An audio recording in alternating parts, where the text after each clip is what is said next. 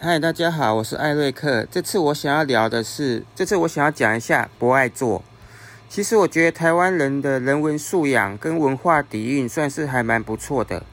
我个人看到的情形是，几乎看到有需要的长者啊，看到几乎是看到什么有需要的啊长者啊，都会让座。当然，有些人可能会说新闻怎么样怎样的，但是我觉得新闻算是少部分人的行为吧。其实我可以很大声的骄傲的说。其实台湾不太需要博爱座，诶，因为大部分的人看到有需要的都会让啊。然后我，然后我个人的刻板印象是觉得，好像韩国人很爱撞人，在走在路上很爱撞人，在路上常常都会撞来撞去的。然后我心里的 OS 说，到底有什么好撞的？而且撞人的话，难道不是给对方一个告你的机会吗？我的刻板印象是这样。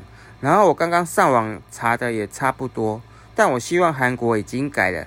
好了，以上就是这次的艾瑞克碎碎念，谢谢听到这边的大家，谢谢。